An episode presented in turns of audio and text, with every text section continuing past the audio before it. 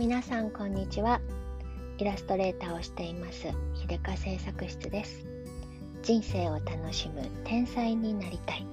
秀香製作室ラジオへようこそ。はい。今日はねあの昨日自分の価値基準を持つっていう話をしてその後にねちょっとあの以前読んだ本をふわっと思い出したので今日はそれをシェアしたいなと思います。その本っていうのはねあの私もあのはあちゅうさんの Voicy であのおすすめのやつに出てきたので知ったんですけど読んでみてものすごく面白くて一日で一気読みしちゃったやつなんですけれど、えーと、森博嗣さんの「お金の減らし方」っていう本なんですね。もうタイトルで来ますよね。減らし方ですよ。お金の増やし方の本は数知れずあれど。お金の減らし方について書くっていう それをタイトルにした時点でもあの吸い込まれちゃいますよね。でこの、あの作家さんはもともとは大学の教授で、えー、ずっとあの本が売れるようになってからも大学の教授を務め上げてあのずっと二足のわらじでされていたようなんですけれどそもそも別に作家になりたかったわけじゃなくてあの自分の欲しいものを買うお金が、えー、教授という仕事だけでは足りないっていうことに気がついて、えー、余った時間でできること拘束されずにできることっていうので作を考えてあの小説を書くことにしてそれがあれよあれよという間に売れてしまいあの副業の方が本業よりも 収入がいっぱいになったっていう方なんですけれどあのそもそものあの考え方がすごく徹底されていて自分の欲しいものを買いたい遊びに使うお金が欲しい。ただそれだけ。そのためにお金を稼いで稼いだ分は使うっていう。で何にそんなにって読んでいったらねあの SL ですかね。あの機関車。自分で作れる機関車みたいな工作キットを使ってこうなんかそういう工作キットがあって自分であの組み立ててエンジンとかあの作ってあの SL の機関車を組み立てる。でそれを庭で走らせたい。でだんだん欲が増えていってそれをあの庭で走らせたら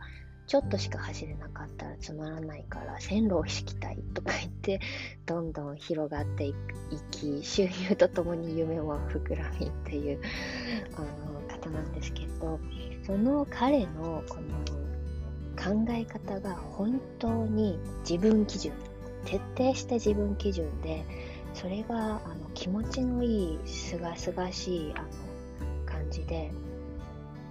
非常にねあなるほど。ということがたくさんあったんですね。まず欲しいものにしかお金を使わない。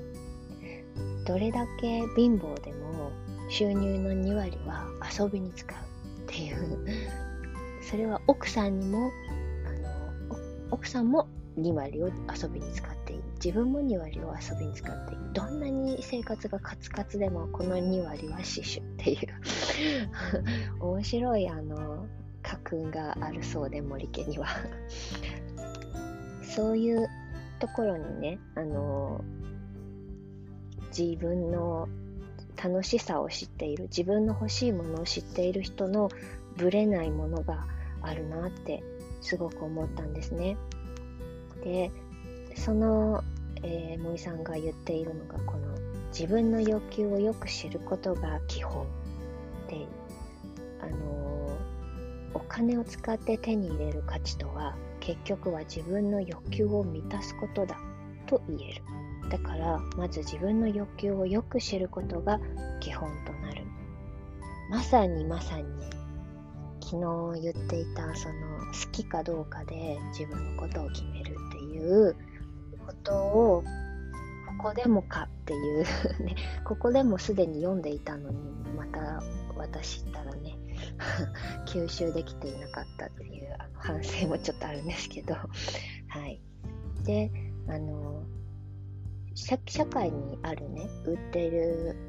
ものの価値値段は値段が価値ではない。そのものの値段がそのものの価値ではない。っていうのはでおっしゃられていてこれはあの本当に、えー、売る側のね商品を売る側の都合売る側の、あの利益計算のもとに、えー、叩き出された弾き出された価格これはイコールそのものの価値ではない。つまりどれだけいいものでどれだけあの、えー、世の中的にはね価値ある評価あるものだって言われてね言われてもね自分にとってそれはね何の興味もなければそれは1円の価値もない。例えばすごいあの有名な画家さんが描いた絵で世界に1点しかなくて相当の価値があって将来的にも価値がある。でも自分はその絵を見て別に何とも思わないし気持ちも良くならない。となるとそれはただの絵でしかなくてただあ絵がそこにあるんだねっていうだけのものでありむしろ家に持って帰ったら邪魔な存在かもしれないっていうことですよね。そうそうやって自分基準で価値を見れば高いか安いかおのずと見えてくるみたいなことをおっしゃられていてまさにまさにでいくらねセールで安くなっているからとかもともとの価格がいくらいくらでセールで50%オフだったからって言ってもそれが私が欲しいものなのか好きなものなのかであの全く安くない場合がありますよね。そういうことをねついつい忘れがちなんですけれどここでビシッと 言われてムムムって なったんですよね。うん、であの人はあの常に欲求を満たす道を選択するって言ってらっしゃって森さんは。で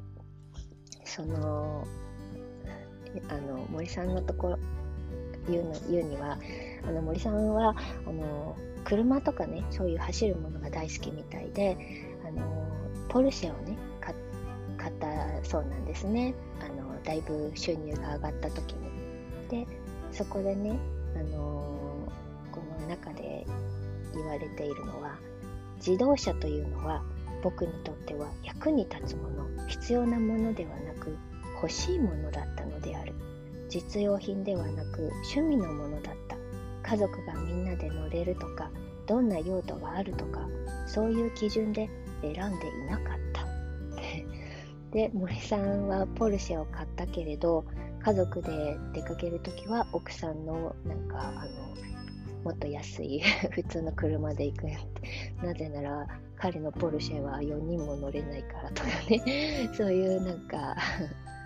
あれあの普通のか普通というかねあの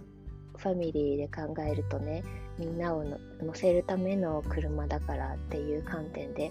買うものを森さんにとってそれは欲しいものであって実用品ではないっていうねもう言い切っちゃってて気持ちがいいですよね。だからあの家族の移動に全然使えないじゃないかとかっていうことを一切思わないっていうね すがすがしいくらいの気持ちよさですよね。その自分のあの求めているものに対してはっきりと分かっている人っていうのはこんなに爽やかなんだなってすごく思うんですよね。それでね、あの彼がね、あのお金がないとはどういう意味かっていうところを言う、あの章があるんですけれどよくお金がないからできないとかいう言葉を我々は耳にしたり自分でも言ってたりすると思うんですけれどあのそれをね彼はポルシェを例に例えて言うんですけれどもではなぜ普通の人はポルシェを買わないのかもちろん第一の理由はそれほど欲しくないからだろう。僕は欲しかったから買った。要はそこに大きな違いがあるということだ。また、ポルシェを買ったらゲームが買えなくなる。友達と飲みに行く金がなくなる。家賃が払えなくなる。など他の切実な問題が生じる可能性が高いという観測があって買えないという判断をする場合もあるだろう。これは実際にポルシェが大好きで絶対に欲しいんだけれどとおっしゃっている方でも買わないのはこの判断からだと思われる。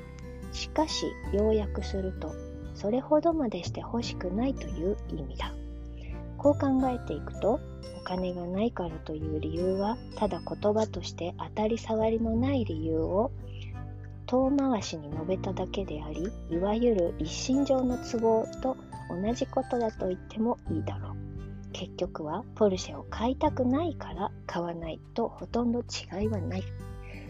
ていうねあのなるほど。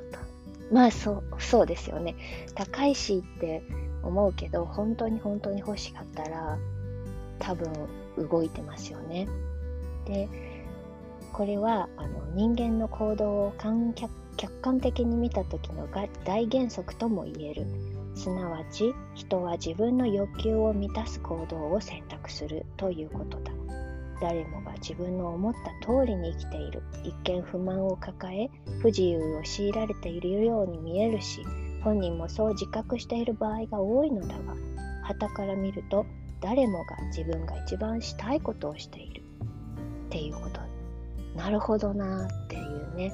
そうなんかいろんな制約があってできないっていうねふうに思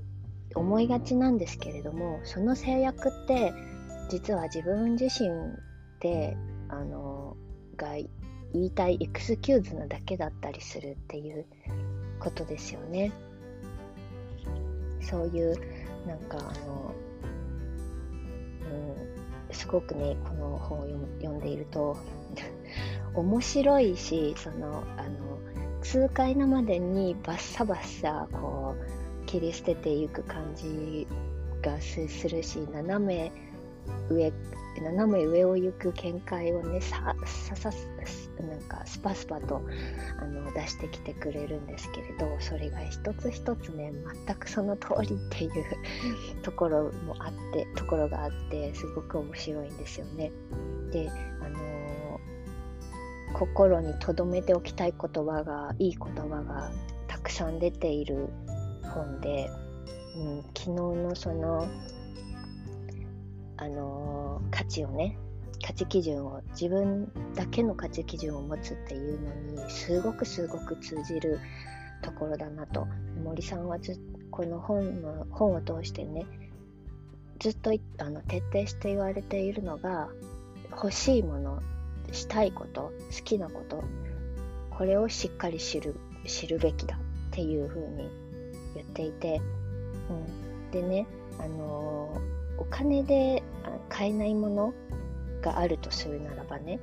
えー、彼曰くそれはあのー、その人が得たい対象が他者の承認であることだって。で自分の所有物にできないものはお金で買うことができない。で他者の承認っていうのは自分でコントロールできませんよね。だからあの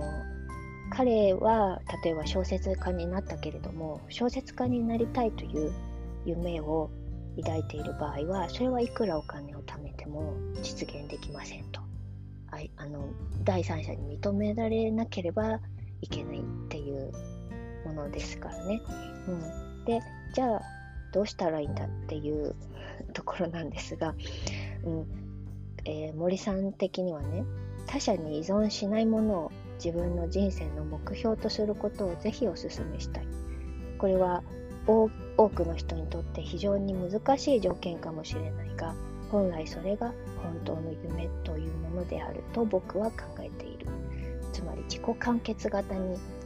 なるべきで、なった方が幸せ。これは本当にそう思うんですよね。私のこれまでを振り返るとね、外へ自分の外へ承認欲求を求めていてそれを求めてひたすらさまよってさまよって自分迷子っていうね あのじあの今までだったので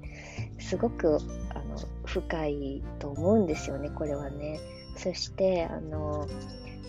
えっ、ー、ととてもねあの思ういいいいなと思うところの部分がですねここにもあるんですけどえっ、ー、とね人間の楽しみというのは結局は自己満足なのだ。自分が満足できる状況へ自分を導くことがつまり人生の目的でありすなわち成功というものである。そのためにはお金は頼もしい道具だと言える。これを利用しない手はない。お金がないが口癖になっている人がいるけれどそれはほとんど望みがないと言っているのと同じ状況である。ただしお金がないから望みがないのではなく望みがないからお金がなくなるのだ。自分が欲しいものをしっかりと把握している人はそれに向かうアプローチを考えるし無駄なものにお金を使わない。だから自然にお金持ちになる。欲しいものがない人はそんなに欲しくないものに手を出してしまうからお金を失いがちである。ね。いいでしょ？いいでしょっていうのもあれだけどそうなんですよね。だから自分の自己満足を、うん、高めるっていうことですよね。そしてその私が思う人生を楽しむ天才っていうののあのまさにっていうのがこの森さんの状態だなってすごく思ったんですね。この森さんのねあのこの本の中には彼の普段の暮らしぶりの様子なんかも書かれているんですけれど本当に自分の中で楽しんでいらっしゃる。すごく羨ましいしなんなら是非とも私の息子にもね森さんみたいな人になってもらいたいなって思うくらいに本当に楽しそうなんですよね。そして心から自分の人生に満足している。これはねの承認欲求を外へ求めていたら得られないんじゃないかなと思うんですよね。こういう心の状態っていうのは。だからやっぱり楽しめるかどうかって自分の中で楽しめるかどうかって本当に大事だなってね、うん、改めて思うんです。それでね最後にねあのー、多分これはきっとね森さん的にあの、編集者にねお金の増やし方の本を書いてくれって言われたのに お金の減らし方の本を書いてしまった森さん的に多分ちょっとあのいいことも書いておこうかなみたいな感じであの書かれてるのかなってちょっと思っちゃったくだりがあるんですけどね。えっとね好きなものに敏感だとお金持ちになるってね。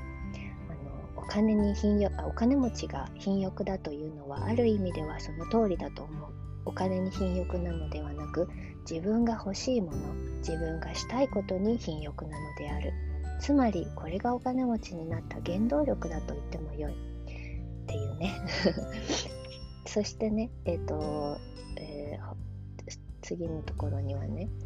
お金持ちは自分が欲しいものを常に探している。自分がしたいことに対してもアンテナを張っている。そういった情報を常に集めているしその方面にも敏感だ。お金が儲かることが楽しみなのではない。楽しみなことを探しているからお金を儲けるためのヒントも自然に舞い込んでくる。いわば好奇心旺盛なので普通の人よりも情報をたくさん取り込んでいる。しかも少しでも早く情報を得たいという気持ちを持っていてこれもお金を増やすヒントになりやすい。自分が好きなことを追求しているうちにそれが儲かる仕事になってしまったというケースも非常に多く見られる、うん、まあこれもなんかねいろんなところでちょろちょろ聞くことですよね、うん、それであのえー、これ、これ、ここで、これを紹介して終わりにしようかなと思うんですけど、こにね、すごく、あの、森さんのなんか、天の弱な感じの性格が、お茶目な天の弱の性格がちょっとちらほら見える感じのところだし、もっともだなと思うことを書いているので、ちょこっとここだけね、紹介しますね。僕は作家という職業にはさほど興味はないし文章を書くことも好きではないかっこ得意でもないしかし毎日自分の趣味研究や工作関連のためにネットを眺めたり本を読んだりする時間を多くとっているとそういう中から作家の仕事に還元できる情報も多々得られる。小説は読まないが小説以外のものの方がずっと小説に活かせる素材となりうると感じている。小説ばかり読んでいたら新しいタイプの小説が書けなくなるのではということを指摘したこともある。好きだからというのは確かに仕事の原動力にはなるかもしれないけれど時にはマイナス要因となるとも考えている。しかしまあ僕が小説が大好きだったらもう少し売れる小説家になれただろうっていうね。でしかもかっこ人気者が好きではないのでこの程度でよかったと自己評価しているがっていうね。なんかあの面白い方だなってすごく思うしなんかその自分の内側に集中している方特有のすごい濃い魅力を私は感じてとてもこういう人になりたいなっていうね憧れがあります。でこの本本当に面白いしあの面白いだけじゃなくてあの一本一本太い筋の通ったえがしっかりとある本なのでためになると思うしもしご興味がある方はね是非読んでみていただきたいなと思います。一応あの説明の今日のあのポッドキャストの説明のところにもねあのそのこの本のリンクをね貼っておこうかなと思いますのでよかったら読んでみて是非あの感想をね、シェアしていただけたらまた面白いなと思うので、よかったらどうぞ。ということで、今日はちょっと長くなっちゃいましたけれども、これで終わりにしたいと思います。最後までお付き合いいただきましてありがとうございました。ちょっとね、補足というか訂正があります。さっき聞き返したらね、ちょっと漢字読み間違えちゃってるところがあって申し訳ないです。あの、お金持ちがあの貧欲だというのはっていうくだりがあったと思うんですけど、まあ多分あの聞いてて分かったと思うんですけど、あれはお金持ちが貪欲だというのはっていうね、あの、貪欲っていうところを言うべきところを全部貧欲って読み間違えちゃっていて、本当にごめんなさい。あの、勝手に貪欲だと変換して聞いてやってください。あの、最後までいつもおバカでごめんなさい。すいませんでした。じゃあ、またこれに懲りず明日も聞いてもらえると嬉しいです。